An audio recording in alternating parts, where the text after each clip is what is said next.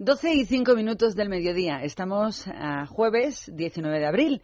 Y viendo los titulares, las portadas de la prensa de hoy y sobre todo el Twitter echando fuego anoche, uno puede darse cuenta perfectamente del tipo de sociedad en la que nos hemos instalado. Yo la llamaría como una sociedad pendular. Vamos a hablar de los titulares. El mundo destaca en, en portada cuando reinar consiste en saber decir lo siento. El valor de la monarquía es la portada de la razón con las palabras textuales del rey disculpándose y el titular que encabeza la foto eh, reseña el país. Don Juan Carlos intenta frenar la crisis institucional con una disculpa histórica. Y el más monárquico de todos, el ABC, tiene en su portada, a través de una gran foto de Su Majestad el Rey, llamado, titulada La humildad del rey.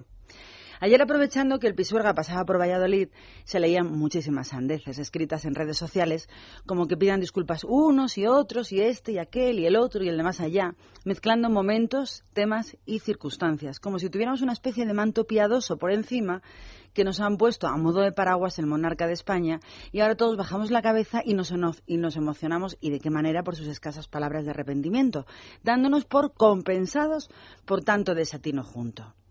Así somos aquí, así somos por aquí. Pasamos del amor al odio y del odio más incrustado de nuevo al amor más desenfrenado por todas nuestras figuras institucionales. Sin justificación y como manadas de estorninos o juncos mecidos por los vientos de manipulación de la opinión.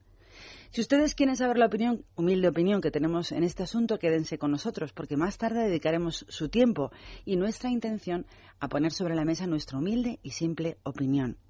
Pero si les sirve como adelanto, Menudo papelón y menudos sapos gordos nos tragamos los ciudadanos que formamos el pueblo español.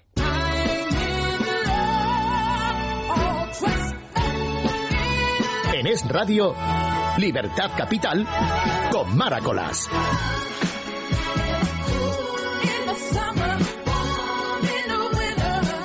Comenzamos, Estamos Jessica Sánchez, María Martínez y Luis Alonso como equipo de producción de este tiempo de radio y un protagonista importante, nuestro querido oyente, usted que está cada día sintonizando este tiempo de radio.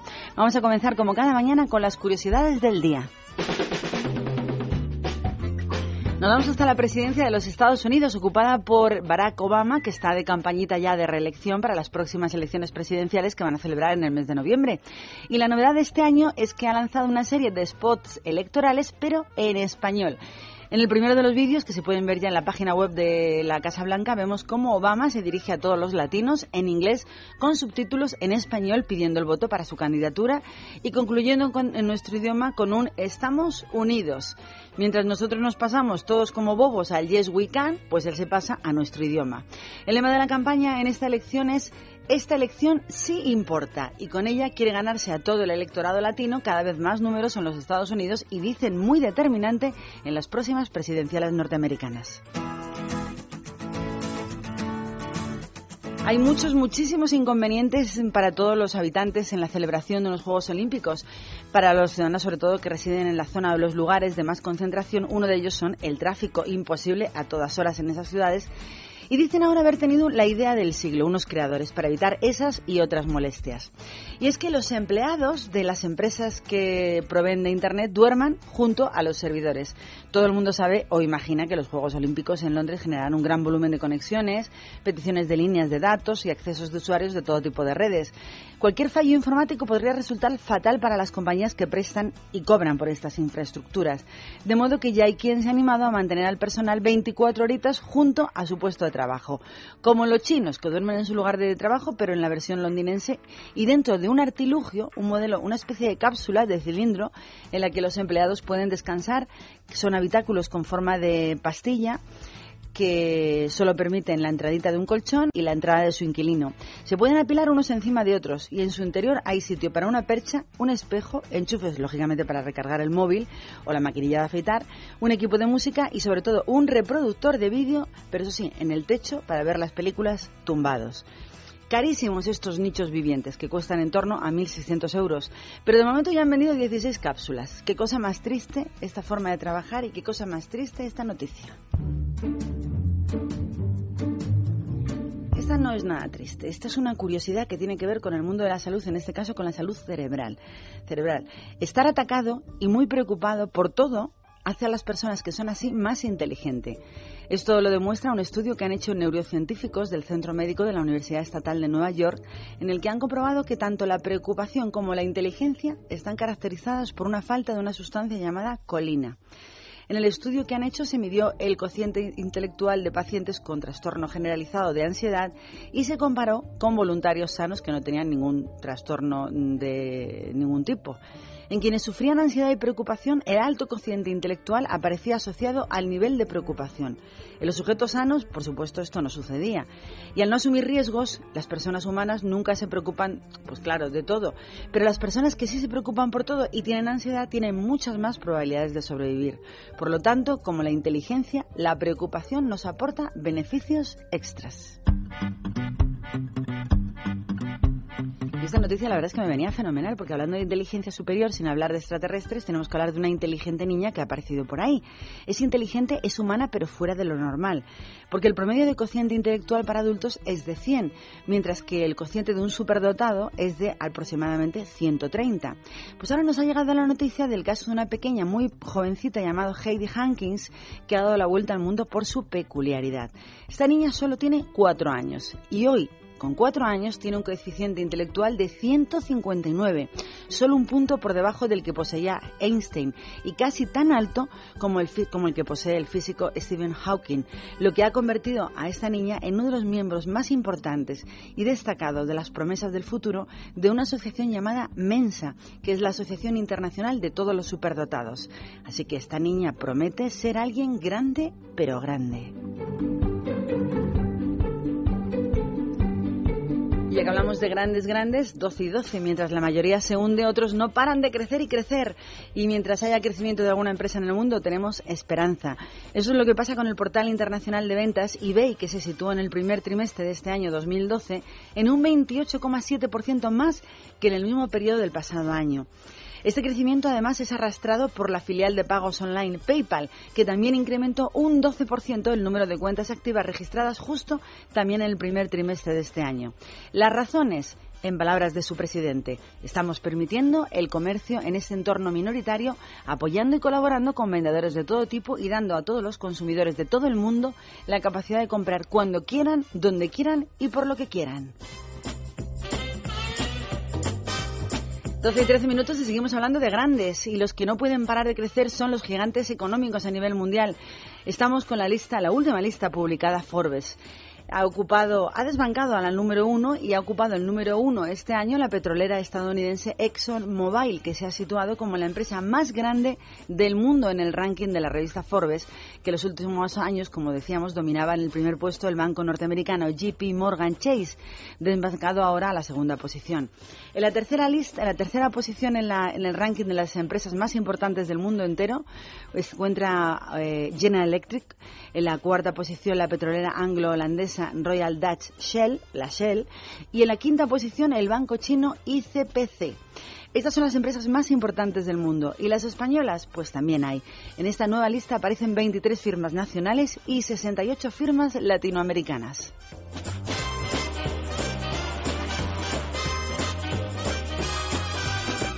Y a las 12 y cuarto casi, son 12 y 14 minutos, vamos a escuchar nuestra primera canción. Iba a elegir la versión original, pero me ha gustado mucho más la del desaparecido de mis rusos.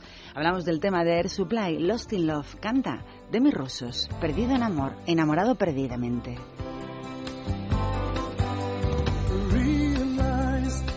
Of love is the don't count for much, but I'm not letting go. I believe there's so much to believe. So lift your eyes if you feel you can. Reach for a star and I'll show you a plan. I figured it out. What I needed was someone to show me. You know you can't fool me. I've been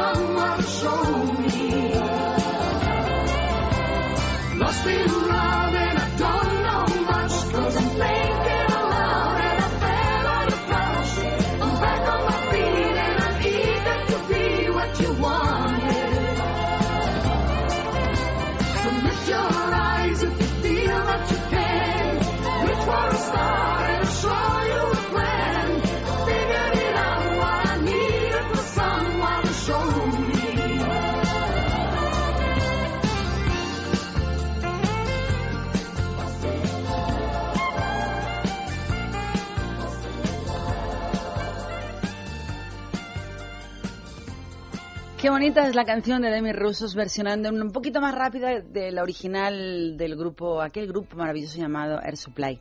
Nos vamos al corte inglés y nos vamos porque tenemos noticias. Y es que en abril hacer todas esas compritas que estamos pensando y que necesitamos, pues resulta mucho más fácil. Gracias a los ocho días de oro que aparecen por estas fechas que tiene el corte inglés.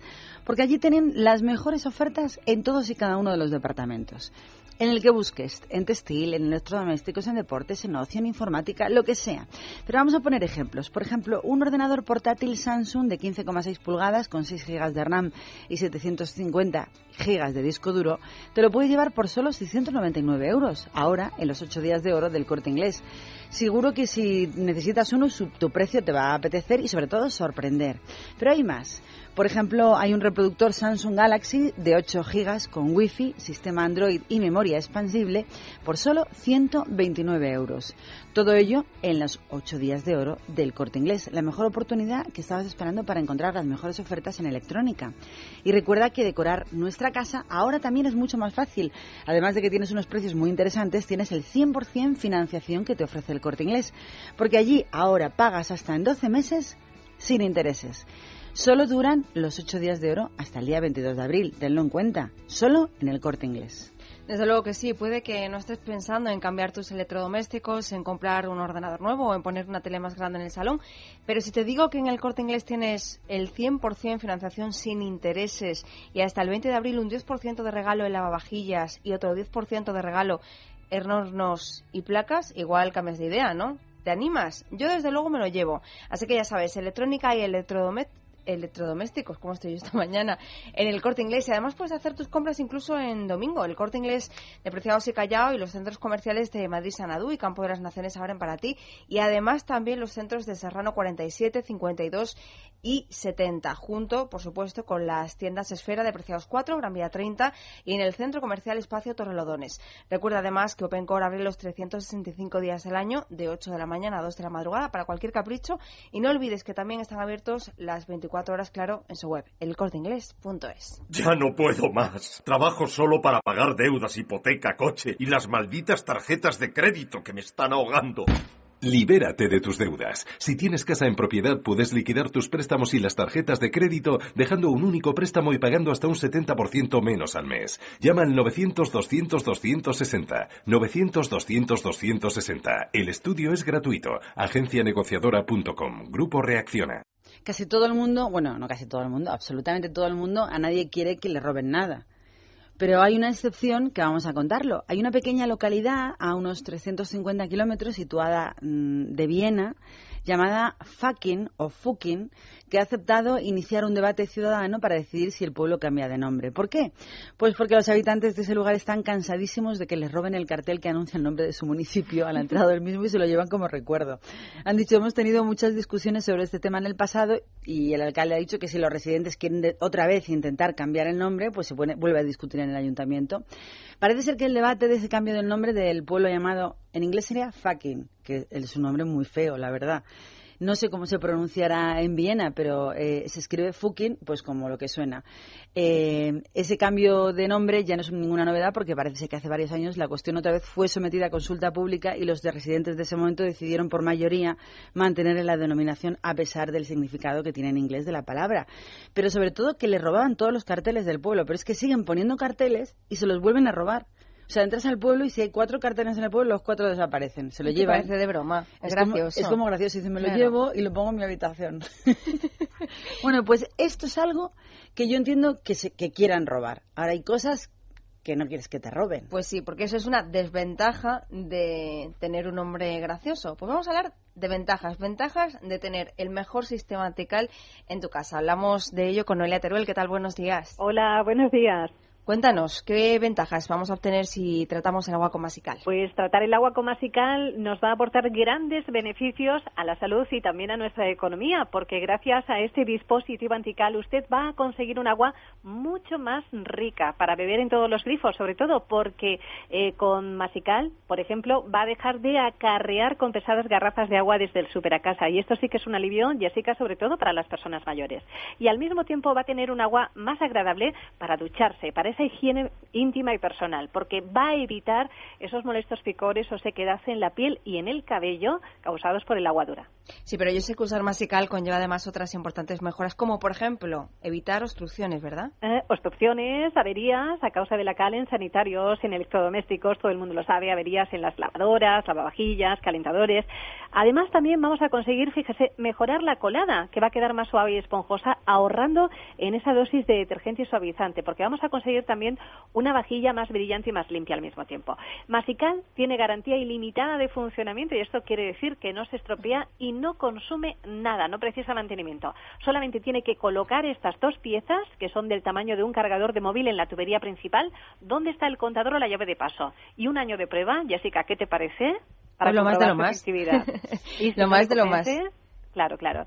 Y si no le convence, le devolvemos su dinero. Esto sí que inspira confianza. Desde luego que sí. Además, eh, bueno, siempre tenemos alguna oferta para nuestros oyentes. Cuéntanos cómo podemos conseguir masical y a qué precio. Pues solamente marcando el 902-107-109 o en nuestra tienda online www.mastienda.es. O sea, que no lo busquen en tiendas ni en grandes superficies. Y esto es ventajoso porque así le sale mucho más económico al no tener intermediarios. Un masical cuesta 99 euros más unos pequeños gastos de envío. Pero atención a la gran promoción 4x1 que causa furor todos los días. Damos un tiempo limitado porque nos quedamos sin existencias. Hasta la una, si nos llama al 902-107-109 o lo pide online, va a recibir, si nos dice, como digo, que es oyente de Es Radio, dos Masical al precio de uno y estos dos regalitos. Un Power Saver, que es un ahorrador de consumos de luz, y un Readers Plus, que es un ahuyentador electrónico contra insectos y roedores. Cuatro por uno, solamente hasta la una. Bueno, pues recuerden, si quieren aprovecharse de este ofertón de cuatro artículos al precio de uno, solo tienen que llamar al 902-107-109 o entrar en la web mastienda.es. Gracias, Noelia. Igualmente, adiós. día.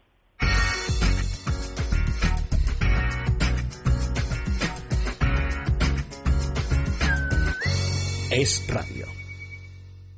En Es Radio tenemos buenas noticias para los oyentes que padecen artritis, artrosis u osteoporosis. Muy buenas, John Arbaiza. Muy buenas. Tenemos un gel antiinflamatorio de X para problemas reumáticos de artritis y artrosis. Y un gel de X para desgastes óseos u osteoporosis. Para que descubran su eficacia vamos a regalarles un gel de X totalmente gratis llamando al 902 050550. 902 050550. Con la garantía del Club Natura. Ya sabe, si es usted oyente de Es Radio y padece artritis, artrosis u osteoporosis, gel DX de regalo totalmente gratis llamando al 902 050550. 902 050550. Libertad Capital. Con Maracolas. Por si el tiempo me arrastra En realidad tenía que decir con Manolo García, que es el que está cantando. Bueno, y es que Manolo García es noticia porque ha elegido Madrid, como es lógico, para arrancar la gira de presentación de su último disco. Los días intacto llevan por título. El cantante de origen barcelonés va a actuar esta noche en el, y mañana también en el Palacio Municipal de Congresos, pero ya se han vendido las 1.800 entraditas que había para cada uno de los dos conciertos. Todavía tienes oportunidad de verlo en la capital la semana que viene, porque también va a actuar el jueves y el viernes también en el Palacio del Campo de las Naciones. Es un poco raro esto de una semana en un sitio y la siguiente semana en el mismo sitio, pero en otro, en otro local. Bueno, imagino que vendería las entradas para la primera cita y ampliaron, ¿no? Bueno, pues si te apetece, de momento para la semana que viene hay entradas para la actuación del Palacio del Campo de las Naciones, si te apetece comprarlas. Manolo García ha hecho de Madrid su patria, ¿eh? Sí, lo que pasa es que a mí me gustaba más el Manolo García del principio. Bueno, yo creo que a Manolo García también le gusta el Manolo García del principio. A todo el mundo. Lo que pasa es que hay que vivir y hay que comer. Hay que Algo hay seguir. que hacer, ¿no? Evidentemente. Bueno, esta es la noticia que habría nuestro tiempo dedicado a Madrid, pero tenemos más. Tenemos la noche en vivo, o lo que es lo mismo, la Asociación de Salas de Música en Vivo de la Comunidad de Madrid, que celebra esta noche la gala de entrega de los premios Guille. El nombre suena pues como suena. Eh, a mí me suena rarísimo. Yo, ¿cómo- ¿No hay otro nombre mm, para poner a estos premios? ¿Los premios Guille? Bueno, pues los premios Guille se celebran esta noche, con lo que van a homenajear a los mejores artistas que han actuado en el circuito de Madrid durante los últimos meses. Es ya la sexta edición de estos galardones que va a tener lugar en la sala, pues la sala de conciertos por excelencia de Madrid, la sala Galileo Galilei. Y será a partir de las 8 de la tarde. Hay muchísimas categorías para los premios Guille, entre las que destacan la de mejor grupo de músicas negras, de flamenco y sobre todo de jazz. También van a galardonar esta noche al artista revelación, entre cuyos nominados están, y ya sabemos quién va a ganar, Carmen Boza, Cosmo Soul y, como no, Pablito Alborán.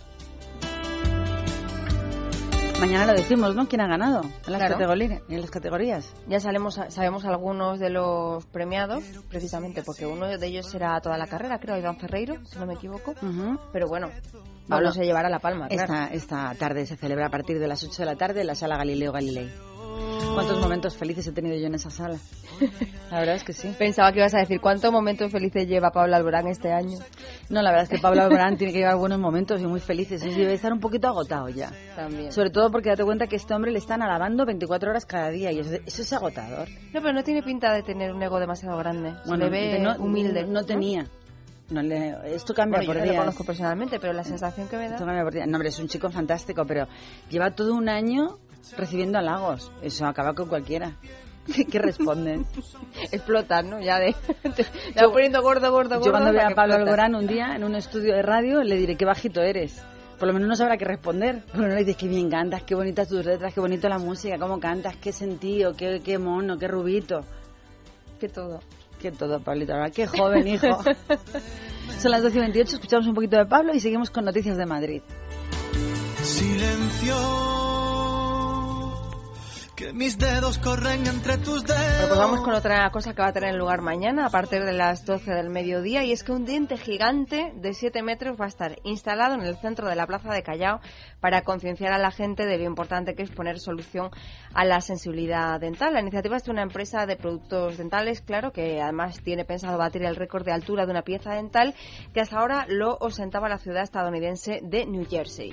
Además, la pieza va a tener muchísimos agujeros pequeños que van a simular los puntos del diente, digamos que están expuestos a esa sensibilidad y todo el que quiera pasarse por allí podrá repararlos con un tubo de dentífrico que le van a dar precisamente en el stand de esta marca ubicado en Callao y que, bueno, pues le va a proporcionar entrar en el sorteo que le de tapas la- 2.000 euritos. Te tapas las caries con dentífrico. Sí, los puntos de sensibilidad con la posibilidad de ganar 2.000 euros que bueno pues eh, se repartirán en un sorteo. Este diente gigante va a estar instalado, recordamos, eh, en la plaza de Callao hasta las 7 de la tarde del sábado, así que tienes tiempo, ¿eh? Hombre, de si toca- agujeros. Si te tocan los 2.000 euros por el tubo de pasta invertido, será la pasta mejor invertida de toda tu vida. ¿Habéis visto cuántas promociones hay últimamente en la calle, a nivel de calle? El tema de la publicidad está cambiando mucho en este país. Así que si estáis viendo una escultura de diente de 7 metros o de muela, no sabemos lo que va a ser, 7 metros de altura, se va a instalar en la Plaza de Callao este viernes, que sepáis que es la promoción de una marca de pasta dentífrica.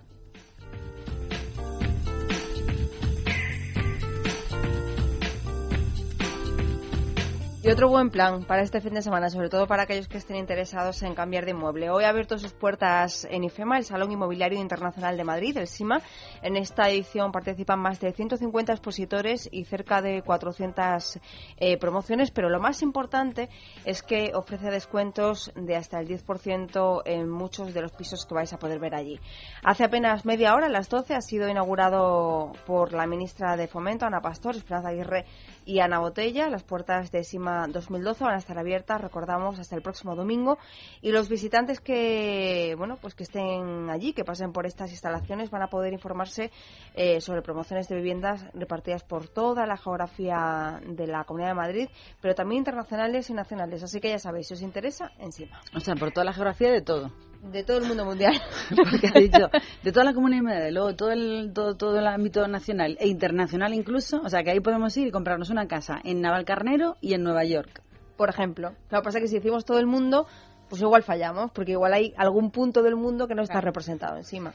Bueno, pues la Universidad de Nebrija inaugurará hoy el Museo del Primer Sueldo en la Galería BAT de Madrid, que está en la calle María de Guzmán, número 61. Es un concepto hasta ahora inédito de exposición en la que a través de varias obras de arte muestran en qué invirtieron su primera nómina todos los licenciados del centro. sobre todo, están, fíjate que sobre todo abundan los ordenadores, los viajes, los regalitos para los padres o el primer mes de alquiler de un piso, que se muestran a través de las fotos, dibujos o sobre todo vídeos. Muy curioso. Con esta iniciativa la Universidad Nebrija quiere, lógicamente, lanzar un mensaje de optimismo a toda la gente joven y a padres españoles y sobre todo ejemplificar que con una formación adecuada siempre hay garantía de encontrar un puesto en el mercado laboral si tienes paciencia, sobre todo un espíritu optimista, preparación y eso sí, no desfallecer en el intento, que es básico a la hora de conseguir algo en la vida. No me digas que no es un salimos a la calle. ¿Qué hiciste con tu primer sueldo? Yo me dediqué a comprar regalos a mi familia. Yo no me acuerdo. sí, yo me dediqué a comprar regalitos a mi madre, a mis Claro que hermanos. se entiende por primer sueldo, no valen prácticas, etcétera, porque No, no, con eso me compraría sueldo. un paquete pipas. O sea, Pues un sueldo ya decente. Primer O sueldo. sea, tu no primera- cuando, te, cuando vistes de largo como profesional, que dices, bueno, yo esto ya va en serio. Bueno, lo que yo sí recuerdo con mucha ilusión fue que, claro, cuando yo empecé a, pro- a trabajar con mi contrato en toda regla, claro, ya dejé de depender de mis padres para depender de mí misma. Y Claro. me hizo mucha ilusión. Pues pagué, que pagué, pues la luz, el agua, el piso, todas estas Pues cosas. como tú en España debe haber un porcentaje mínimo. No, no, pues yo hice lo mismo. Porque hay, hay muchísima gente apalancada ya con 30 años, ahí están, en la casa de los padres. Y creo que me pasó eso, que me lo gasté todo en pagar el piso, la luz, transporte y al final de mes tuve que decir a mis padres, papá y mamá, Una ayudita, ¿no? Un dinero". aguinaldo. Bueno, Sí, si al sí. final inviertes, inviertes bien. Que hay una cosa, hay una costumbre americana, norteamericana, de Estados Unidos que me encanta. Y es que la gente, y me encanta, voy a explicar por qué. Porque cada vez que yo digo algo, me critican un montón. Luego de vez en cuando recibimos mails como el que tenemos Tenemos uno más bonito. Y hace dos días, cuando hicimos una editorial, también tuvimos muchos mails muy bonitos que os agradecemos desde aquí porque son como el espíritu de nuestro alma. Se aprovecha y recordamos que pueden enviarnos lo que quieran. Amar arroba es radio. Lo que quieran. Bueno, depende. Lo que quieran. Si es bueno, mejor. Si es estupendo, eh, mar arroba, eh, ¿cómo es? Eh, radio.fm.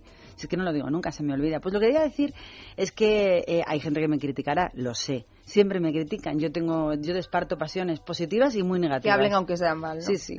Bueno, pues en Estados Unidos, cuando los jóvenes cumplen 18 años y entran en su etapa universitaria, se da por sentado que se van de casa. Automáticamente se van a vivir a la universidad o se van a vivir con amigos, compartir casa y ya no vuelven nunca al hogar familiar.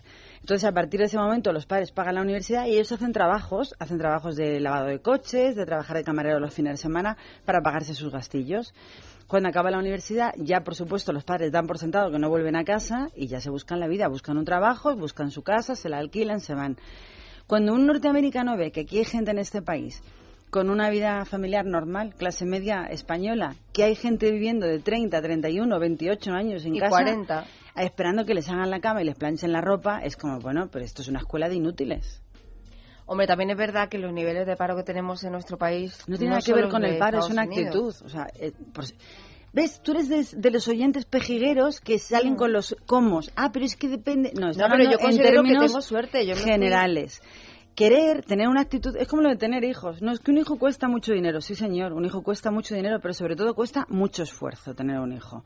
Tienes que dedicarle tiempo, tienes que dedicarle pues mucha actividad diaria de tu vida, pero si te paras a pensar, nunca nada nos va a venir tan rodado como para que tener un hijo no cueste dinero, no cueste esfuerzo, no no no, no requiera pues resultados diferentes de nuestra vida anterior, pero es que nos hemos vuelto tan cómodos que al final pegar el salto en tu vida o tener un hijo es como, uy, es un imposible. Hay que ser un poco menos egoístas. Bueno, lo que pasa... Yo ¿Tú te has podido independizar? Sí, pero yo considero que no es lo general. ¿Y eras rica para No, independizarte? No, soy rica, soy... ¿Y tú te has independizado? Sí. ¿Vives sola? Sí. ¿Y tenías un pastizal como No, para poder hacerlo? Se requiere una serie de sacrificios. Sí. Pero Es que que lo más cómodo es vivir en la casa de papá y de mamá eternamente. Yo tengo una persona que tiene a un hijo con 38, 40 años viviendo en casa. Que los tienes tú también en casa. No, yo no, que yo los tengo conoces. nadie. Aunque yo te digo una cosa, a mis padres encantan de que volviera, ¿eh? Sí. Supera que no viva allí. Sí, Sí, con pero la un boca mes, chica. un mes. Con la boca chica, porque cuando tú llegues con tus exigencias de persona adulta independizada y te digan a una hora en casa, tú le vas a decir, no, si yo soy mayor.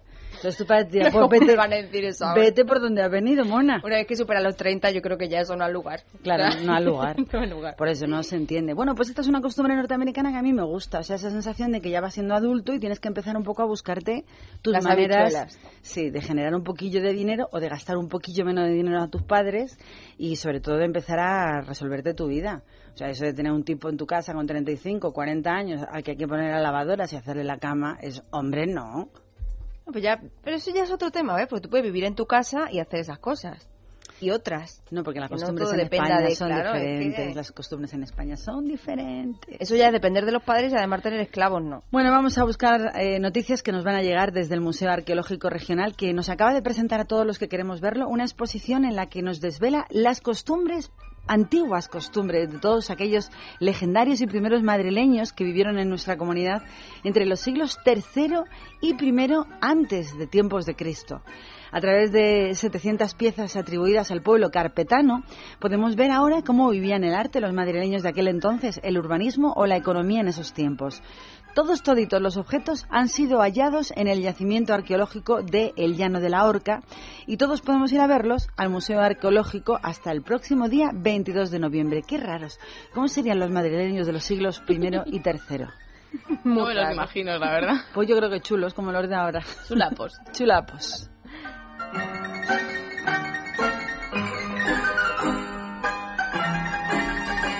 Vamos a hablar de cosas muy interesantes y sobre todo muy actuales. Dejamos el pasado, bueno, no sabemos si era bonito o no era bonito, pero el pasado más antiguo para ir a las novedades más especiales que tenemos en la Comunidad de Madrid. Y nos vamos hasta los teatros del canal. ¿Por qué? Pues porque el sábado pasado se vistieron de largo para un estreno, el último espectáculo del actor, director y dramaturgo español Albert Boadella. El título de este espectáculo es Amadeus y se trata de un musical que tiene como base la vida y obra del gran compositor Amadeo Vives. Yo no sé mm, tanto como para poder dar más explicaciones, pero tenemos eh, a quién mejor, al propio Boadella, Albert Boadella, para que nos lo cuente. Buenos días. Buenos días. Bienvenido a Libertad Capital. Pues eh, muchas gracias. Enhorabuena por ese estreno. Es una alegría estrenar, ¿eh? Bueno, es, bueno, es una, estreno, es una reposición porque el año pasado mm, se hizo también los datos del canal y como tuvimos overbooking de público y, y no, no teníamos más posibilidad de alargar, pues se decidió reprogramarlo este año durante solo tres semanas. Y dejar con ganas, Y dejar con ganas. para que luego quieran volver. Bueno, nos hemos encontrado en que hay muchísima gente que lo ve por segunda vez. Yo creo que se puede ver perfectamente por segunda vez, puesto que es, mm, es un musical y quiere decir que la música es un elemento importante. La música la escuchas una, dos o diez veces y siempre te gusta, ¿no? A mí la música me parece esencial en la vida. Todo el mundo deberíamos de poner un poquito más de música en nuestras vidas. Bueno, sobre todo tener sentido del ritmo y del tiempo, esto es muy importante. Tener sentido del ritmo en la vida son las cosas más esenciales. Si no, siempre telefoneas a los amigos cuando están en el baño. A priori, al ver el musical parece un drama, pero todo cambia cuando hemos leído en el dossier de prensa que el protagonista es fan del vocalista de heavy metal Ronnie James Dio. ¿Cómo se te ocurrió mezclar rock con zarzuela? Bueno, pensé que era interesante enfrentar dos generaciones, ¿no? Uno de los problemas que ha tenido la zarzuela en nuestro país es que siempre se ha montado así, vamos, digamos, un poco, en estilo un poco casposo, ¿no? Y, eso es una, es muy lamentable, puesto que la zarzuela tiene músicas extremadamente marchosas, brillantes, emotivas, músicas magníficas, ¿no? Entonces yo lo que decidí es quitarle esta patina de, antigüedad y ponerle un argumento contemporáneo, eh, justamente un, un antagonista al, protagonista, que es Amadeo Vives, un antagonista heavy, rockero, digamos los dos se enfrentan en esta especie de combate entre el rock y la zarzuela, aunque el- al final el antagonista queda seducido por la personalidad humana y artística de Amadeo Vives, que realmente era un tipo excepcional, inteligente, muy especial, un hombre un hombre de una de un mal carácter a veces tremendo, ¿no? Pero también de una dulzura extraordinaria. Para la gente que no haya oído nada hablar de Amadeus, ¿qué se va a encontrar si se pasa este fin de semana por los teatros del CONAC? Bueno, se va a encontrar, pues, con primero, pues, eh, se va a encontrar con una orquesta en el escenario, con el coro, el joven coro de la Comunidad de Madrid, se va a encontrar con unos cantantes, con unos actores, es decir, un gran espectáculo, un gran espectáculo con músicas que seguro que, en fin, que ha- habrán escuchado en su vida, como, qué sé yo, arias como Prelumo se sabe dónde está el fuego, o algunas arias de Doña Francisquita, o de Bohemios, etcétera, es decir, una música conocida, una música bella, y al mismo tiempo con un argumento que, que, es, eh, que tiene momentos de gran emoción, momentos muy divertidos, la gente, pues hay momentos que ríe muchísimo, y después también con una dosis de mala uva. Mala uva, puesto que es un poco, no digo, no digo vengativa, pero en cierta medida es, una, es, un- es corregir una injusticia. En el año 2005, ¿no? en, en Barcelona, el Ayuntamiento de Barcelona dijo que si no se ponía algún dinero para la tumba de Amadeo Vives, echaba sus restos a la fosa común, ¿no? Qué barbaridad. que ese es el inicio de la obra, ¿no? El joven periodista Heavy precisamente investiga a partir de aquí, ¿no? Yo que encontré que era una enorme injusticia y fue cuando decidí hacer esta obra, puesto que se trata de uno de los mayores compositores de música española que, que hemos tenido, que hemos tenido en este país, ¿no? Sí que suena a una gran injusticia social no, no recordarle con toda su grandeza. Claro, entonces, eh, bueno, el espectáculo tiene también esta parte, diríamos, de, de y algunas consideraciones sobre, sobre el nacionalismo y sobre, sobre, en fin, sobre la actitud de Cataluña, que son consideraciones, pues, a veces, eh, muy sarcásticas y, y muy satíricas. Un poco dictatoriales, diríamos, las, las exigencias nacionalistas catalanas con determinado tipo de personas. Bueno, sobre todo, el, eh, en cuenta que el nacionalismo se basa generalmente en la ignorancia, ¿no? Es la ignorancia, la, es una ignorancia voluntaria de los ciudadanos. Los ciudadanos eh, quieren ignorar voluntariamente la realidad, ¿no? Entonces se inventan cosas, se inventan una historia, se inventan unos enemigos comunes, ¿no? Pues, pues, en Cataluña los ciudadanos pues se inventan que, España es el enemigo y, y viven de esta ficción y de esta ignorancia. Porque cuando uno pues en fin desempolva las cosas y mira la realidad sin sin querer tener eh, sin querer colocarse esta ignorancia voluntaria pues ve que las cosas son muy distintas no que que cuando un ciudadano de, no sé de Madrid se levanta por la mañana no piensa obsesivamente qué putada voy a hacer a los catalanes que eso no es así eso tienen que Cuando se quitan las gafas con los cristales negros y las ven con cristal transparente se dan cuenta que no es lo que te cuentan. Exactamente, ¿no? y este es el problema. El problema de, de este nacionalismo, de todos los nacionalismos, siempre ha sido lo mismo, ¿no?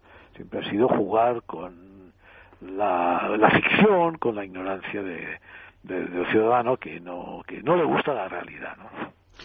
Tenemos la suerte de tenerle en Madrid en los teatros del canal durante solamente tres semanitas, pero hay que decir que su obra viene con truco, viene avalada. Hay premios. ¿Qué premios han recibido hasta ahora? Bueno, pues hemos recibido un premio muy importante, que es el premio del Campo Amor de Oviedo, que, como sabes, es un teatro pues muy especializado en zarzuela y en ópera, y dio el premio a la mejor producción de ópera y zarzuela contemporánea, ¿no? Tanto, este es un premio, vamos, muy, muy, muy Muy importante para sí. nosotros, mm, porque significa, pues, un, un, un aval ante la exigencia normalmente de, de, en fin, de las producciones que concurren en estos, en estos premios, ¿no? Y sobre todo yo creo que una de las cosas, uno de los valores de- del espectáculo es la facilidad de entrar en él, ¿no? Es decir, lo pueden ver hasta los niños en cierta medida. Eso es porque es bueno, buenísimo. Ya puede ser profundo y tener todos los matices del mundo que si está bien estructurado, lo que dice muchísimo es eso, que sirve para cualquier tipo de público porque todo el mundo entra en él. Exactamente. Mi oficio, oficio diríamos de dramaturgo, es exactamente esto, es conseguir que una cosa, en fin, más o menos compleja a veces, eh, como puede ser la vida de una persona o, en fin, los sentimientos de las personas, se convierta a través de, de, de la escena en una cosa sencilla de entrar, ¿no? Digerible. Este- esta es mi, siempre mi obsesión, ¿no? Para todos los públicos. Yo nunca he trabajado para, un- diríamos, para un gueto elitista ni nada parecido, ¿no? Por eso es usted tan grande, porque trabaja para todos los públicos, Claro, no. como tiene que ser. Eh, yo creo que eso es eh, yo creo que es lo que han deseado en fin, la mayoría de los artistas no lo que sucede es que en los últimos tiempos se había puesto de moda pues eh, si tenías el teatro medio vacío es que eras muy bueno Bueno, no le Y cuento, no. yo estuve en un teatro que había nueve personas y estaban tan contentos. yo era para ponerme a llorar. los que no debían estar contentos debían ser los empresarios claro Esos estarían más fastidiados. ¿Amadeu va a girar luego por otros teatros españoles? sí gira en Pamplona Oviedo después eh, la próxima temporada está en Bilbao y después Valencia Pero eso será en el futuro. Nos vamos a quedar ahora con los teatros del canal. Se estrenó el pasado sábado. Tenemos al Verbo Adella y le vamos a desear toda la suerte del mundo, que yo creo que no hace falta deseársela, ya la tiene. El que trabaja mucho y trabaja más que el segundo siempre lo consigue, ¿verdad? Bueno, eh, hay muchas veces que las cosas se consiguen trabajando. No siempre es una cuestión de suerte. Alguna vez hay el azar, pero en general, eh, cuando se trabaja las cosas salen. Pues muchísimas gracias, Al- Albert, por haber estado con nosotros y nos pasaremos a ver la función hasta el próximo 6 de mayo que vais a estar en la Sala Roja de los Y Teatros solo del falta Canal. decirle otra vez bienvenido a Madrid por la Puerta Grande. Pues muchísimas gracias a vosotros. Hasta siempre, amigo. Hasta pronto. Y antes de terminar el tema de Alberto Adella y de este estreno el pasado sábado, que ya está vigente en los teatros del canal, decir que tenemos tres entradas dobles para la función del sábado a sortear entre todos nuestros oyentes. Lo único que tenéis que hacer es mandar un correo electrónico a nuestra dirección, que seguro que ya sabéis, mara arroba es radio.fm, mara arroba es radio.fm, y en ella indicar vuestro nombre, apellidos y un número de teléfono, y os llamo para concretar si habéis ganado. Tenemos tres entradas dobles para seis personas para la función de Amadeux del próximo sábado, los estrenos del Teatro del Canal, con Alberto Adella y su... Oye, pinta fenomenal, por cierto, Pinta me ha encantado. Así que, eh, corriendo, corriendo, eh, mail a mara arroba es radio.fm. Es radio. ¿Sabe usted por qué le paro? Eh, lo siento, agente. Pues son 200 euros y cuatro puntos. Pero si la paga rapidito se ahorra el descuento. Ahorrar, ahorrar es ser de vuelta como yo. Pero eso sirve de algo. Sirve para no perder mis puntos, porque además de recurrir todas mis multas, me dan 3.000 euros si llego a perder el carnet. Hazte de devuelta y blinda tu carné por 159 euros al año. Infórmate en el 900-400-444, 900-400-444 o en devuelta.es. Grupo Reacciona. Tras el éxito de la pasada temporada, Amadeu, de Alberto Adella, regresa a los teatros del canal. Vida y obra de Amadeo Vives. El gran compositor de Doña Francisquita, Maruxa, Bohemios. Un delicioso cóctel de música y humor. Amadeu, tres únicas semanas, a la venta en teatroscanal.com. Comunidad de Madrid. La suma de todos.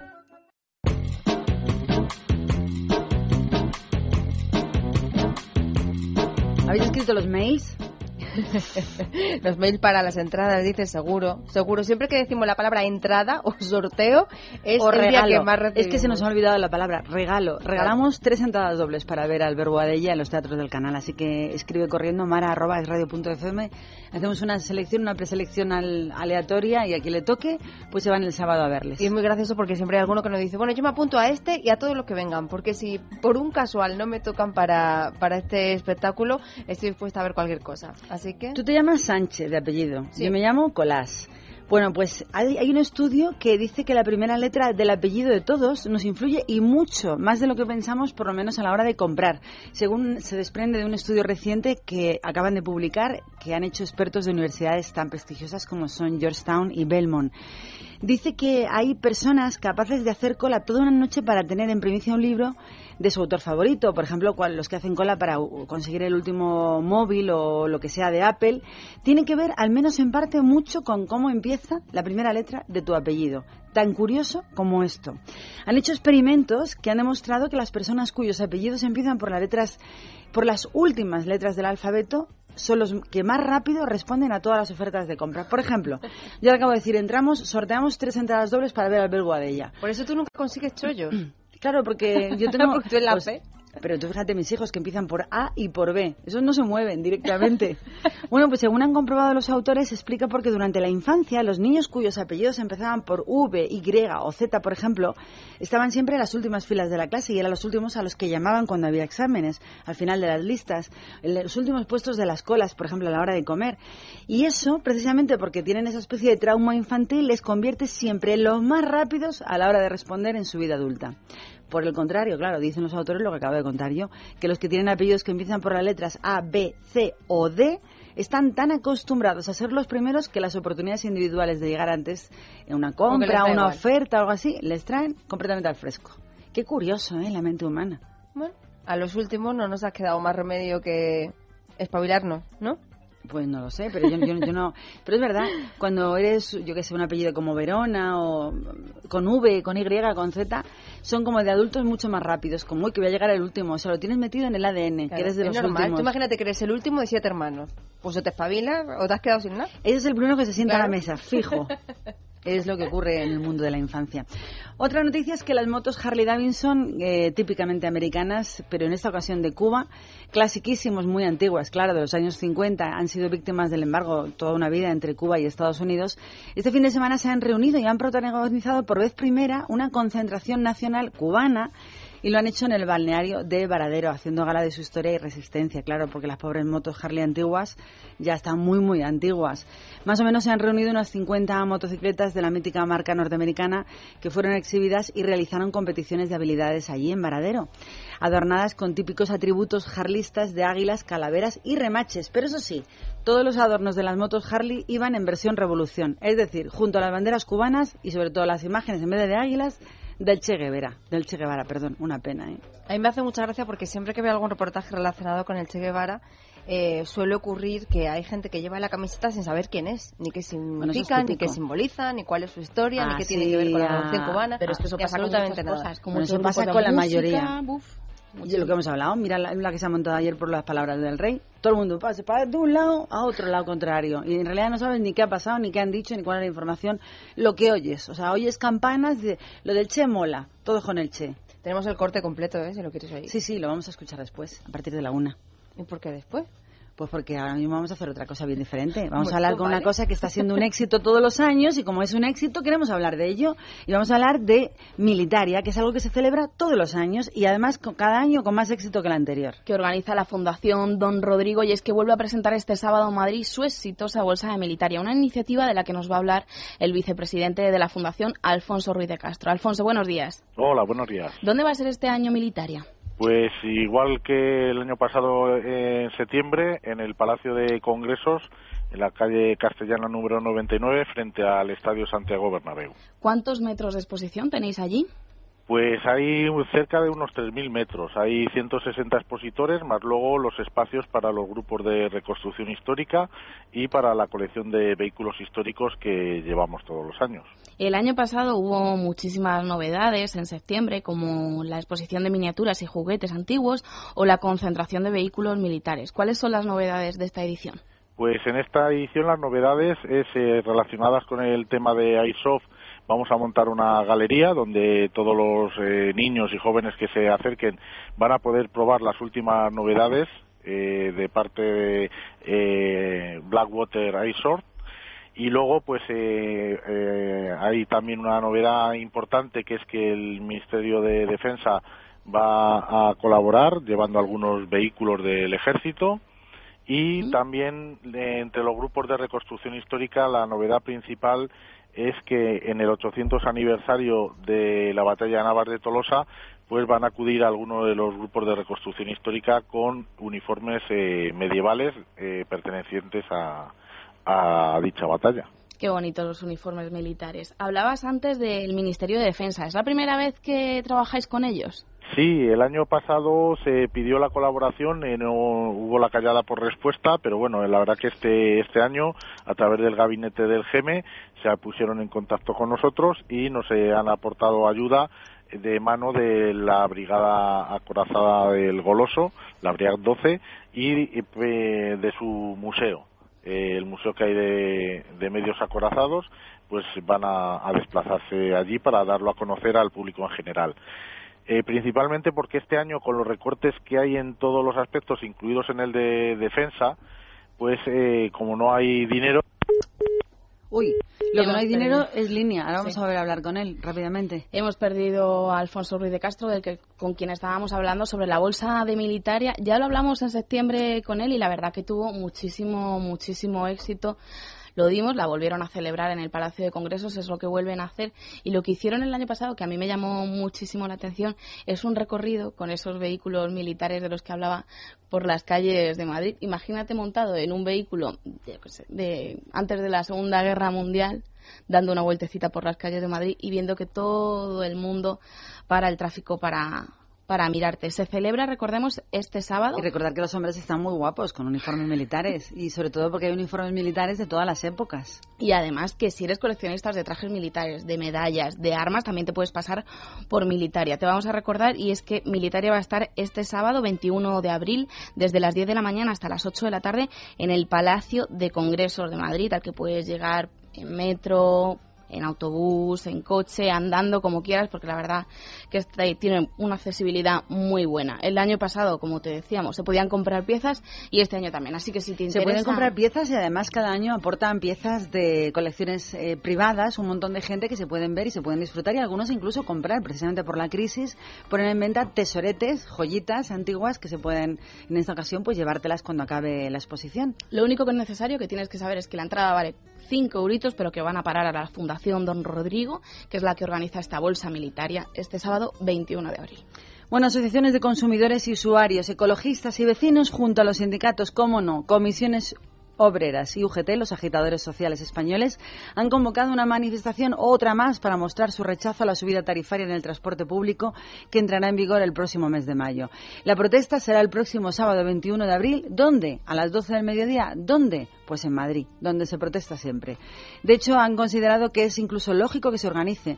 Lo ha hecho durante una entrevista en otra emisora, lo ha hecho la, espera- la presidenta de la comunidad, Esperanza Aguirre, y sí quiso recordar ella que el objetivo del gobierno regional es que el usuario del metro termine pagando la mitad de lo que cuesta, cosa que sigue sin ocurrir. Pero los tiempos son como son y dijo hasta ahora el consumidor asumía solo el 39% del costo del servicio.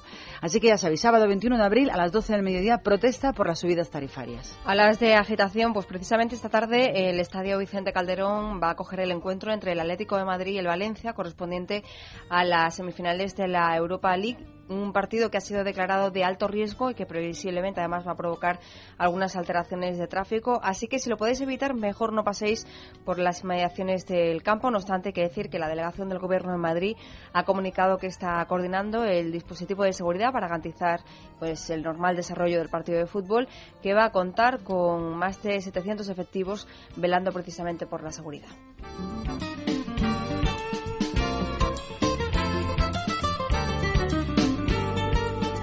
Y si eres usuario habitual de la MT, ojo, porque puede que cualquier día de estos te encuentres con la alcaldesa Ana Botella, quien ha comunicado que a partir de ahora, y siempre que su agenda se lo permita, va a acudir en autobús a los actos que se celebren en el centro de la ciudad. Lo hizo el pasado martes y lo va a seguir haciendo. A ver cuántas veces más se repite esta operación. Nos vamos. Dentro de un ratito, cuando acabe la información, seguimos, continuamos con Libertad Capital. No se marchen. ¿Sabe usted por qué le paro? Eh, lo siento, agente. Pues son 200 euros y cuatro puntos. Pero si la paga rapidito se ahorra el descuento. Ahorrar, ahorrar es ser de vuelta como yo. Pero eso sirve de algo. Sirve para no perder mis puntos, porque además de recurrir todas mis multas, me dan 3.000 euros si llego a perder el carnet. Hazte de devuelta y blinda tu carné por 159 euros al año. Infórmate en el 900-400-444, 900-400-444 o en devuelta.es. Grupo Reacciona. Yo de mayor quiero ser piloto.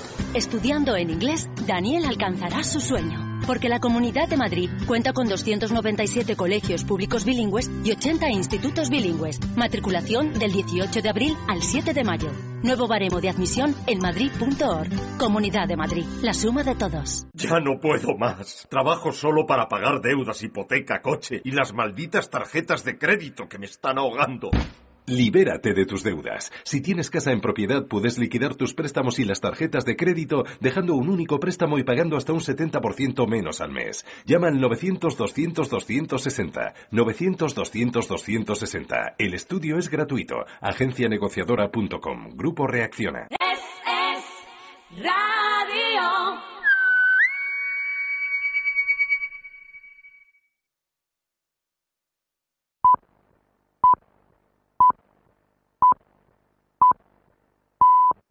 Es la una de la tarde, mediodía en Canarias. Es radio. Servicios informativos.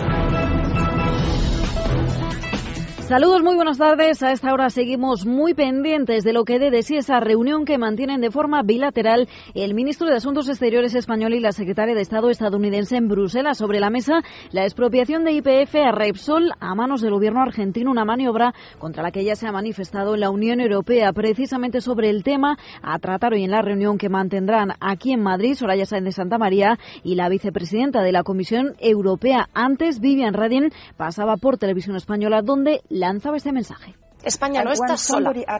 Cuando alguien ataca a España, está atacando al conjunto de la Unión Europea. Y hemos visto ya las re- reacciones. El presidente de la Comisión, los vicepresidentes, todos se han aunado con gran fortaleza.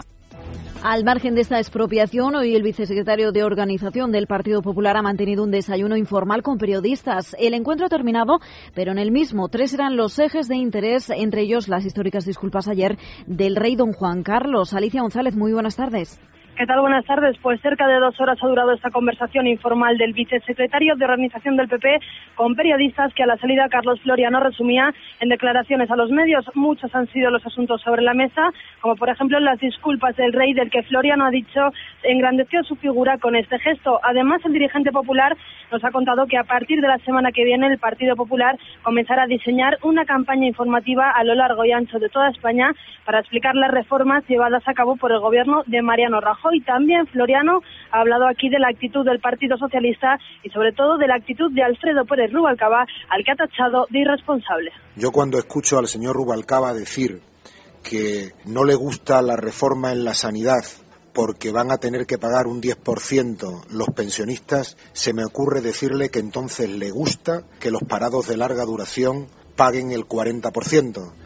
Pues en esta reunión Carlos Floreno hablaba también de esos recortes, eh, entre los que están los de sanidad, que hoy siguen dando mucho de qué hablar, concretamente los que se refieren a la ampliación del copago sanitario que ayer daba a conocer el Ejecutivo y que hoy analizaba el sector farmacéutico. Sandra León, muy buenas tardes. ¿Qué tal, Noelia? Para la Federación de Farmacéuticos de España se trata de un conjunto de medidas imprescindibles para la sostenibilidad de un sistema de salud público y de calidad, máxime teniendo en cuenta la delicada situación económica y el excesivo déficit sanitario. Para Isabel Vallejo, vicepresidenta de la Federación, es muy importante que estas medidas sirvan para concienciar a los ciudadanos. Lógicamente, eso lleva, pues en este caso, a una contracción de la demanda de medicamentos, por ejemplo, a un mejor uso de los servicios de urgencias, a eh, disminuir la hiperfrecuentación a consultas que expertos dicen que tenemos los ciudadanos españoles, etcétera, etcétera.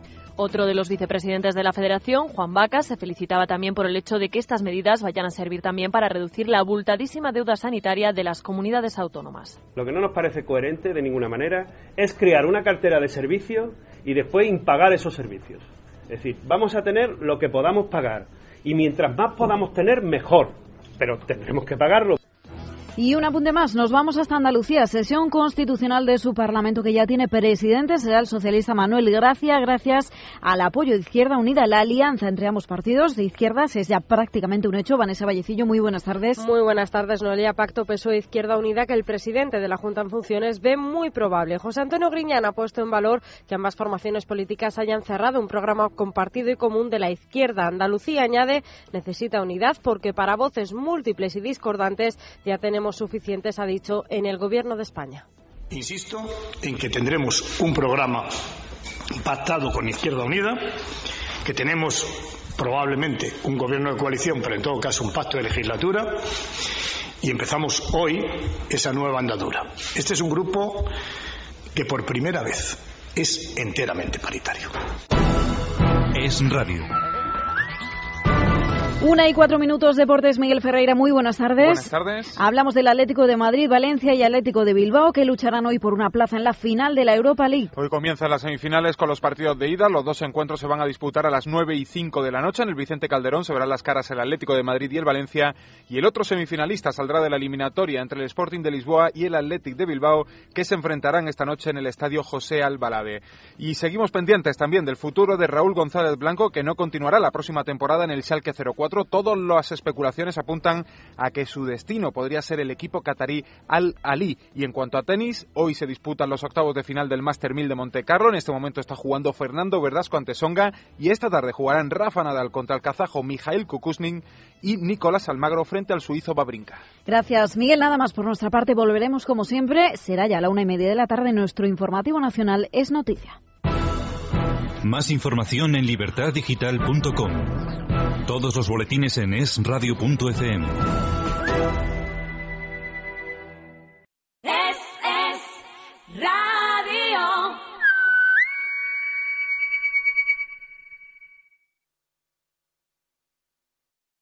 En Es Radio tenemos buenas noticias para los oyentes que padecen artritis, artrosis u osteoporosis. Muy buenas, John Arbaiza. Muy buenas. Tenemos un gel antiinflamatorio DX para problemas reumáticos de artritis y artrosis.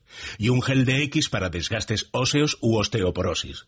Para que descubran su eficacia, vamos a regalarles un gel DX totalmente gratis llamando al 902 050550. 902-050550, con la garantía del Club Natura. Ya sabe, si es usted oyente de Es Radio y padece artritis, artrosis u osteoporosis, gel DX de regalo totalmente gratis llamando al 902 050550. 902 050550. No queda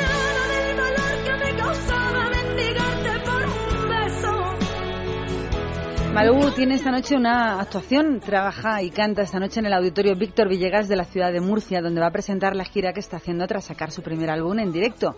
El álbum lleva por título el que va a cantar Íntima Guerra Fría. La cantante Malú va a empezar el concierto a las nueve y media de la noche y todavía puedes comprar entraditas. Todavía quedan, esto es una pena. Así que entra en Ticketmaster y acércate a ver cantar a Malú en directo. Tiene una voz arrona importante. Siempre he pensado que Malú tiene eh, mucho arte poco explotado. Es verdad que tiene un nivel de éxito importante en nuestro país, pero le faltan temas con fuerza. No olvidemos que el primer gran éxito de Malú era una composición de Alejandro Sanz. Sí, pero tiene algo positivo esta cantante y es que no deja de evolucionar. O sea, aunque tenga un sello muy personal ¿no? y su voz sea muy característica, sigue evolucionando pues su ritmo, las melodías que va eh, introduciendo en sus discos, cosa que no ocurre con otros artistas. Hombre, le casta, le viene al galgo de la sobrina de Paco de Mm. Lucía. Malú, concierto hoy en Murcia y nos vamos al mundo Disney.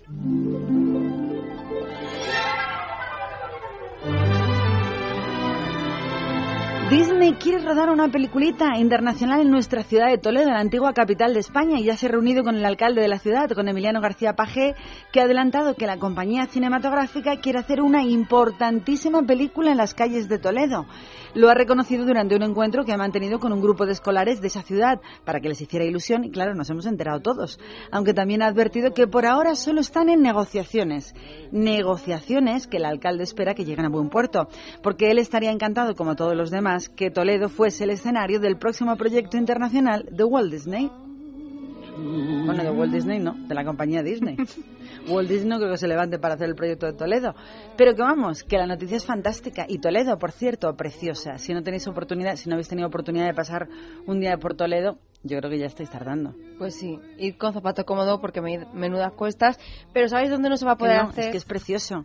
Eh, ah, con zapato cómodo hay que ir siempre que vas fuera de casa. Siempre que vas de excursión. Sí. Bueno, Pero pues- Toledo merece la pena. Que sepas que en Toledo quedará una película preciosa, pero donde no van a poder hacer una película, salvo que fuera de terror, es en el puerto de Laredo. ¿Y por qué digo esto? Pues porque más de un año después de que haya sido inaugurado, resulta que este puerto deportivo cántabro se ha convertido en un embarcadero fantasma. Han invertido 90 millones de presupuesto público y sin embargo continúa vacío, que ya da bastante pena. Según publica idealista.com, hay 1.200 amarres pero sin barcos y parece ser que la clave está en que no se ponen de acuerdo, porque eh, la persona que tiene que autorizar el precio definitivo de estos amarres eh, se supone que es eh, del gobierno regional que fue el que estableció en 40 años el régimen de explotación de las instalaciones, pero por otro lado el gobierno actual dice que abrir el puerto de Laredo depende del adjudicatario. En fin, que unos por otros, la casa sin barrer o el puerto vacío, como lo, lo quieras decir. El gobierno acaba de anunciar una rebajita del sueldo de los expresidentes, los pasados, del gobierno del 5,6%. Es decir, que los cuatro jefes del Ejecutivo que ha habido en España desde que hay democracia en nuestro país van a recibir unos 75.000 euritos cada uno, eh, que es aproximadamente unos 4.000 euros menos cada año de lo que percibían en años anteriores. El motivo, que tenemos uno más. Al incorporarse José Luis Rodríguez Zapatero era necesario hacer este ajuste para no aumentar la partida destinada a este asunto. Así que rebajita para todos para que Zapatero cobre de aquí y del otro lado.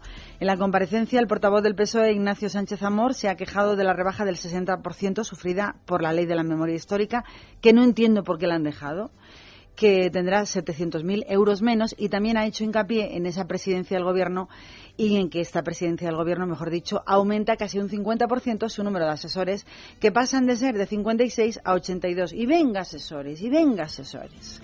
Pues fíjate que a mí esta Que además deben de noticia- asesorar muy mal. Sí, porque he visto lo visto, pero a mí esta noticia lo que me lo que me hace pensar es que tanto que hablamos de que den ejemplo, de que el rey dé ejemplo, todos pensamos que el rey había cosas que no debería hacer, otras que sí debería hacer y no hace. De eso hablamos Quizás ahora. debería marcharse, pero de estos expresidentes ninguno renuncia a su sueldo. Pues ya estás haciendo lo mismo que hace todo el mundo, o sea, mezclar temas. Pero No, ¿qué tiene mezclar que ver no, lo que hace el rey? Perdóname, ¿qué tiene que ver lo que hace el rey con lo que hacen los presidentes? Cuando hablamos de los presidentes, hablamos de los presidentes. Los presidentes tienen que dar ejemplo, porque España está en crisis y, bueno, por lo menos les han bajado un 5,6%. La Casa Real un 2,5%, 2% le han bajado el presupuesto anual. Es como de tomadura de pelo lo de un 2%. 5,6%, pues hombre, no es para echar cohetes, pero han bajado un poquito el sueldo. A nadie le gusta que le recorten el sueldo. Lo que pasa es que ser ejemplo es la única posibilidad de que te respeten. Claro, pero yo lo relaciono por eso, porque es un gesto, un gesto de estoy con el país, de entiendo la Pero es situación. diferente, de- porque nosotros cada cuatro años nos podemos quitar del medio a un Eso sí. incompetente. Eso sí. Sin embargo, al rey, oye, no hay una votación para decir eh, monarquía sí, monarquía no cada cuatro años. Pero te Entonces, quitas al incompetente y sigue cobrando. Ya, bueno. Es que cobra- eso ya- De momento lo que no sigue es manipulando. O sea, ya no puede manipular, aunque aquí manipulan eternamente, porque salen de un sitio y se meten en tres. Pero bueno, esa es otra cuestión. Vamos a hablar de otro... Bueno, no sé cómo ni, ni cómo etiquetarle o calificarle. Vamos a hablar del presidente del Partido Popular Vasco y ya directamente ustedes le califican como quieran. Antonio Basagoiti, que parece que se ha espabilado un poquito más. Y según parece por sus declaraciones de ayer, tiene algunos pelos un poquito menos en la lengua. Habla un poquito más claro de lo que nos tiene acostumbrados. Fue como una especie de, como dice Jesse, un quiero y no puedo. Pero fue sin citar expresamente a Pachi López, cosa que no entiendo porque es su enemigo político y puede hablar directamente de Pachi López y opinar en libertad lo que él quiera, pero se refirió más o menos a él como un alto representante institucional vasco que tiene menos títulos académicos que Homer Simpson, dijo refiriéndose a Pachi López. Vamos, que no es nadie para dar lecciones. Por aquí hay algún alto representante institucional que se está de- dedicando últimamente a dar lecciones al gobierno de Rajoy en el tema económico. Ese que me refiero no tiene fama muy laborioso y tiene menos títulos académicos que Homer Simpson, que no de lecciones.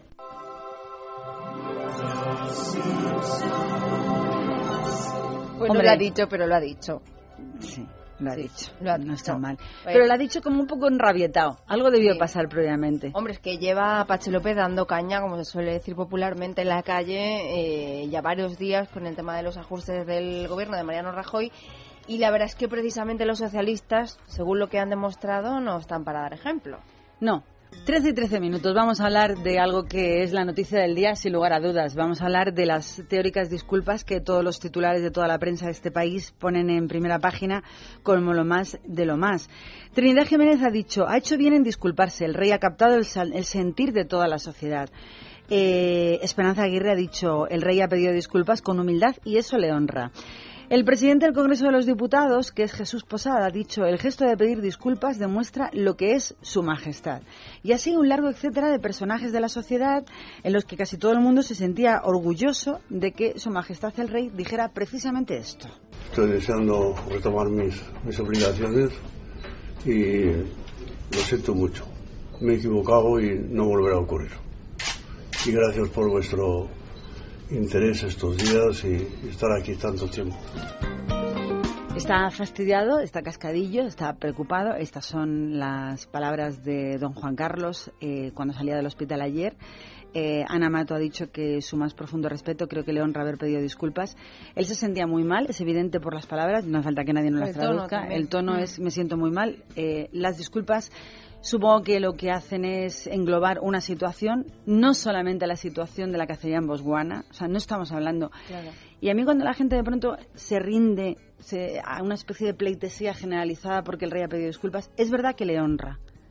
Pero ¿sobre qué asunto ha pedido disculpas? Claro, eso era lo que yo Sobre me los asuntos publicados en los últimos tiempos en el que dicen que promovía o alentaba o ayudaba o de alguna forma eh, servía a los propósitos de Iñaki Urdangarín, propósitos muy incómodos Pero en ¿qué este es lo que momento siente?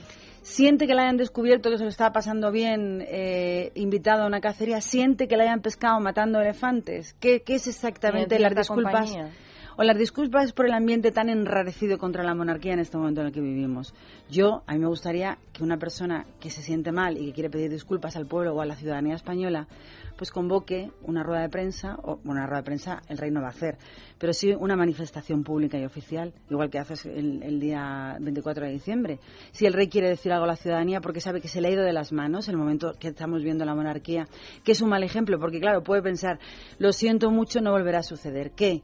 ¿Que nos enteremos? ¿Cazar Claro. elefantes? Ahí está. Que, que me, que me inviten a cazar elefantes, claro. que me pesquen fuera del lugar eh, mientras España está sumida y los mercados se pelean para que alguien crea en nosotros fuera de nuestras fronteras, mientras la bolsa cae por lo que ha pasado en Argentina. ¿Por qué son precisamente esas disculpas que hace el rey? A mí no me gusta generalizar, pero a mí me gusta que la gente puntualice. Entonces, mi opinión es, no tengo opinión. Yo creo que cuando una persona de una altura como la que tiene el monarca español no puede salir y darle las gracias a los periodistas que están a pie de calle como reporteros diciendo lo siento mucho, no volverá a pasar. ¿Qué? ¿Teneros ahí esperando en la calle Cartagena? ¿Cuáles son exactamente los motivos que engloban esa disculpa? Dar por sentado que pide disculpas por todo, yo no me lo creo. Yo tampoco. Porque además eh, esas disculpas se producen porque le han pillado con el carrito del helado. Si no Bueno, se en rompe España la se dice la han pillado con los pantalones bajados. O sea, porque al final todo es feo. O sea, es feo el momento, es feo la ostentación de cazar elefantes a lo que vale la pena. Es feo que te inviten a una cacería y te paguen las piezas. ¿Por qué? Pues porque es muy feo, porque para eso la ley española está con una ley en trámites que se llama la ley de transparencia, que dice que no te permiten recibir ni un solo regalo cuando eres una figura que representa al pueblo español. Él es el más alto grado de todas las representaciones que tenemos en España, el jefe, de- el jefe del Estado español. Entonces, ¿cuál es? Su imagen es nuestra imagen. Evidentemente. En un momento donde necesitaríamos que estuviera estupendo y que estuviera representando a España y lo que ha pasado en Argentina, pero no por el hecho de que Repsol sea privada o sea pública, sino porque es una afrenta contra el pueblo español representado en esta ocasión por una empresa de origen español. Entonces, ¿cuál es el motivo de las disculpas? A mí no me vale. Todo el mundo, uy, se ha disculpado, le honra. Oye, sí, está fastidiado. Se ha llevado un susto y además es la segunda vez que entra a ese hospital y además le han pillado con un montón de cosas feas de explicar. Y coincidiendo en el tiempo Y con otras coincidiendo en el tiempo, la gente está muy enfadada por los recortes y abusos que estamos su- eh, sufriendo todos los españoles de a pie. Y es como, hombre, bonito, bonito, no es. Es que ha sido el conjunto. Porque era, además de todo lo que había pasado alre- alrededor, es que estaba en un país invitado por un jeque. Yo no quiero hablar más de la cacería. acompañado- Vamos a hablar, remontarnos en el tiempo atrás. Este señor ha aplaudido al señor Zapatero, que el señor Zapatero nos ha dejado hundidos en la miseria. Ya venimos arrastrando como una especie de lastre imperdonable. Y esto ha sido, claro, decía la gente, ¿por qué le molesta tanto si se va de caza cada dos por tres? Tenemos fotos por ahí del 2002, del 2000. Oye, porque es una gota que ha colmado el vaso. O sea, Sí. ya no es el hecho, sino el hecho que culmina un montón de hechos feos que llevan sucediendo hace mucho tiempo. Entonces, a mí, si el rey quiere pedir disculpas a los españoles, decir no volverá a suceder, oye, que convoque una presentación y que se ponga delante de unas cámaras de televisión española, que es la televisión pública, y diga lo que tenga que decir. Pero así, según pasaba, ahora que paso por aquí y estáis aquí con los micros, y me siento tan malito que me duele la cadera, y pues que lo siento mucho, que no volverá a correr. Yo entiendo, lo siento mucho, no me voy a volver a ir de caza sin- mientras os enteréis, o lo siento mucho, no volveré a cazar un elefante en mi vida. Y luego además esto de que se pase por ahí con una señora que no es la reina, pues ¿qué quieres que te diga? Si él hace lo que le parezca dentro de, no sé, la privacidad de un hotel, pues eso es, su, decía- es su cuestión. Por eso claro, decía que vaya papelón, vaya sapos gordos que nos comemos nosotros, pero también Un poquito vaya, de por favor. vaya sapos gordos que se ha tenido que comer la reina. En esta ocasión, que tampoco estaba, que esa es otra. Que no estaba, ¿dónde? ¿En Botswana? Aquí, en España. Ah, en España. En España. Pues yo creo que la reina es más lista de lo que parece, fíjate. Dijo, yo me voy por lo que pueda Sí, pasar. efectivamente. Y me voy a hacer la Pascua ortodoxa. Yo bien lejos. Bueno, pues esto es lo que opino. Yo no sé si equivocadamente o no, pero es mi humilde opinión. Son la 1 y 19 minutos y vamos a irnos directamente al corte inglés. Pero antes vamos a hacer una pausita musical de una canción que... que ah, es verdad, la, carta. Y la carta, que precisamente lo que le gusta a nuestro amigo oyente es que demos caña, como se suele decir. Y bueno, ¿Qué- pues por, qué, por qué una carta hoy de oyente? Pues porque, bueno, la verdad es que llevamos ya muchos días recibiendo cartas, especialmente los últimos días, porque, bueno, ya saben nuestros amigos que están al otro lado, pues que el programa acaba este mes y, bueno, pues me imagino que tienen pues más necesidad de expresarnos lo que piensan sobre ello y no digo más que lloro yo soy muy tontorona para estas cosas Bueno, así la que última- contamos lo que dice Sí, Félix. la semana que viene es la última semana de Libertad Capital, ya lo decimos oficialmente. Sí, bueno, es eh, así. Y nos decía Félix Quevedo, que es oyente de Es Radio, pero sobre todo de Libertad Capital. Tengo que reconocer que oír la radio, ver la televisión o leer la prensa no anima precisamente para arrancar cada día. Así que he vuelto a mis costumbres de siempre. Oír música en el coche y a la hora de ver las noticias, poner Los Simpson. Ojo, que tengo 46 años, pero el corazón me demanda alegría, ánimo, ganas de tirar cada día hacia adelante. Pero entre los patéticos políticos y esos ejemplares de pseudo españoles que tenemos en este país, que lo único que hacen es tirar a la patria y lo que ella significa por los suelos, es muy difícil. No se ve a nadie con agallas para decir las cosas como son, para ponerle a cada uno, zapateros, Rubalcabas y Rajoy en su sitio. La gente no saca la bandera española y si la llevas en el llavero, te tachan de facha. No hacen borrón y cuenta nueva, no miran hacia el futuro, siguen mirando al pasado hasta la saciedad para sacar los fantasmas y sobre todo el rencor. Oigo libertad capital. Oigo a Mara Colás, porque no tiene pelos en la lengua y dice las cosas claritas como el agua. Le pique a quien le pique. No cambies nunca, por favor. Un beso para ti y para todo tu equipo.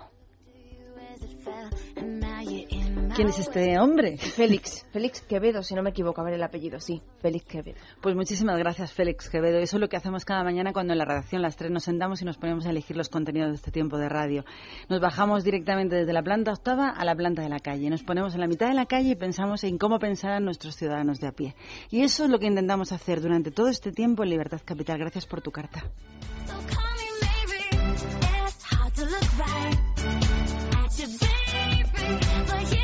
Qué bonita. Iba a decir qué bonita. Bueno, te lo digo con el micro abierto.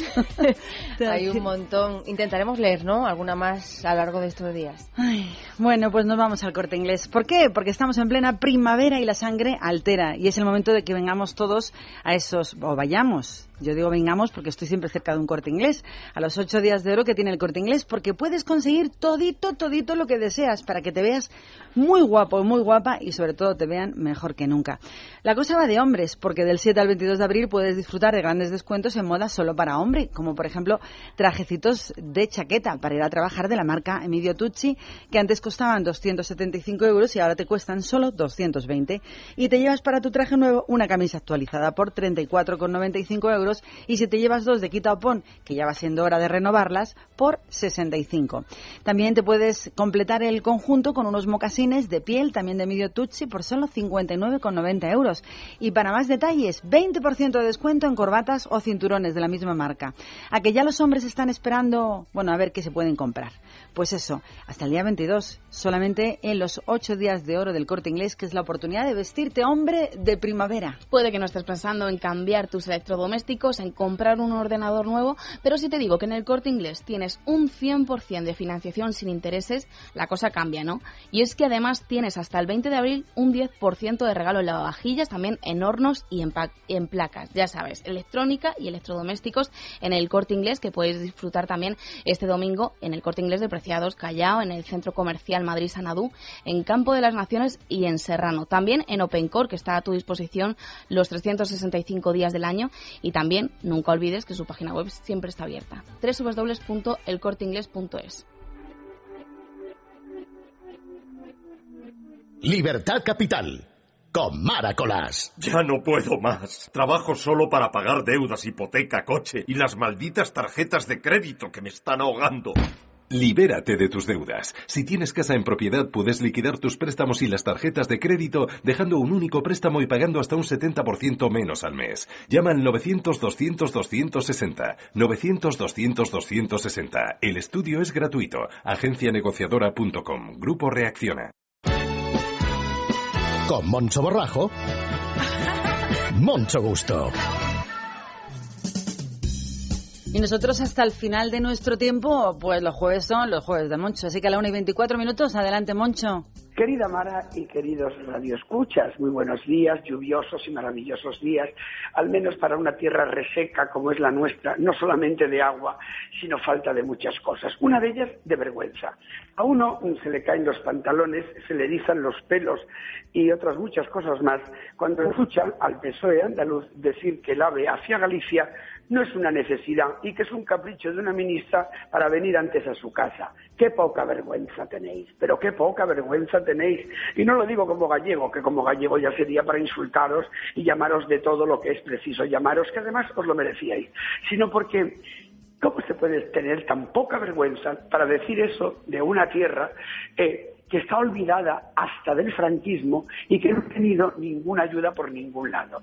Cuando Andalucía se montó en la época del socialismo una expo que no venía ni a cuento solo por arreglar una ciudad y unas comunicaciones. Cuando además el AVE llegó a Sevilla, no sé si para que el señor Guerra tuviera relaciones sentimentales más rápidas o para que los caciques pudieran manejarse mejor por esa tierra. Lo que sí es cierto es que mm, si somos todos iguales, creo que todos necesitamos medios de comunicación, pero lo que sí es curioso es que se quejen aquellos que menos cosas aportan al capital nacional. Es curioso y a uno le cae la cara de vergüenza de pensar que sean los socialistas andaluces, porque los demás también han montado en cólera ante tal comentario.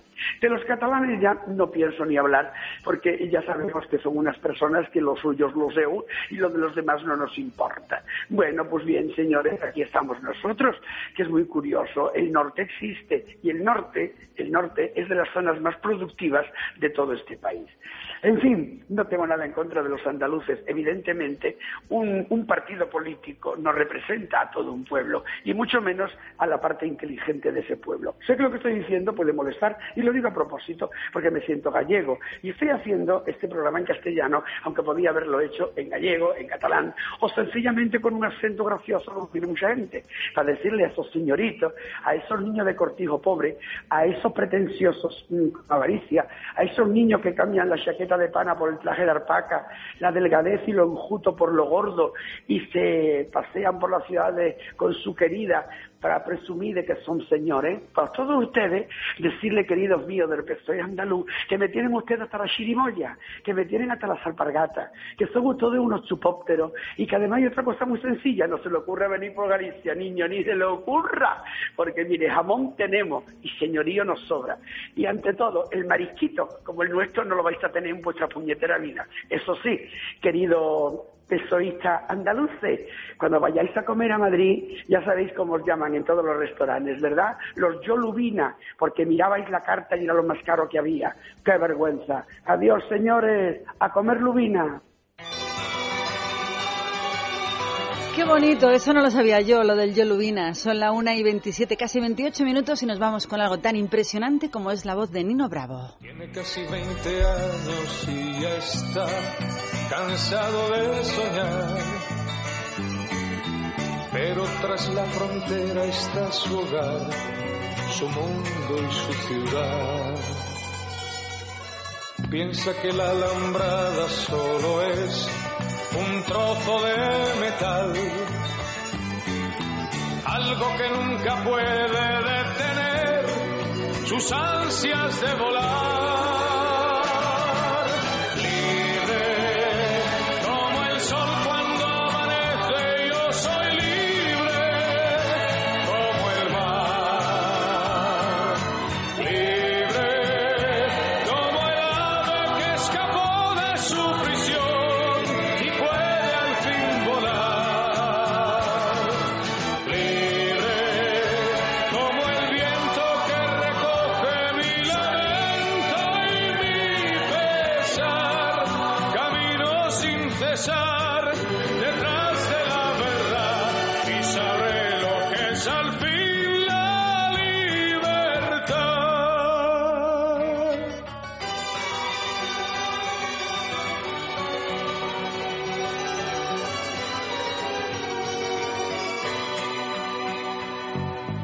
Con su amor por banderas se marchó cantando una canción.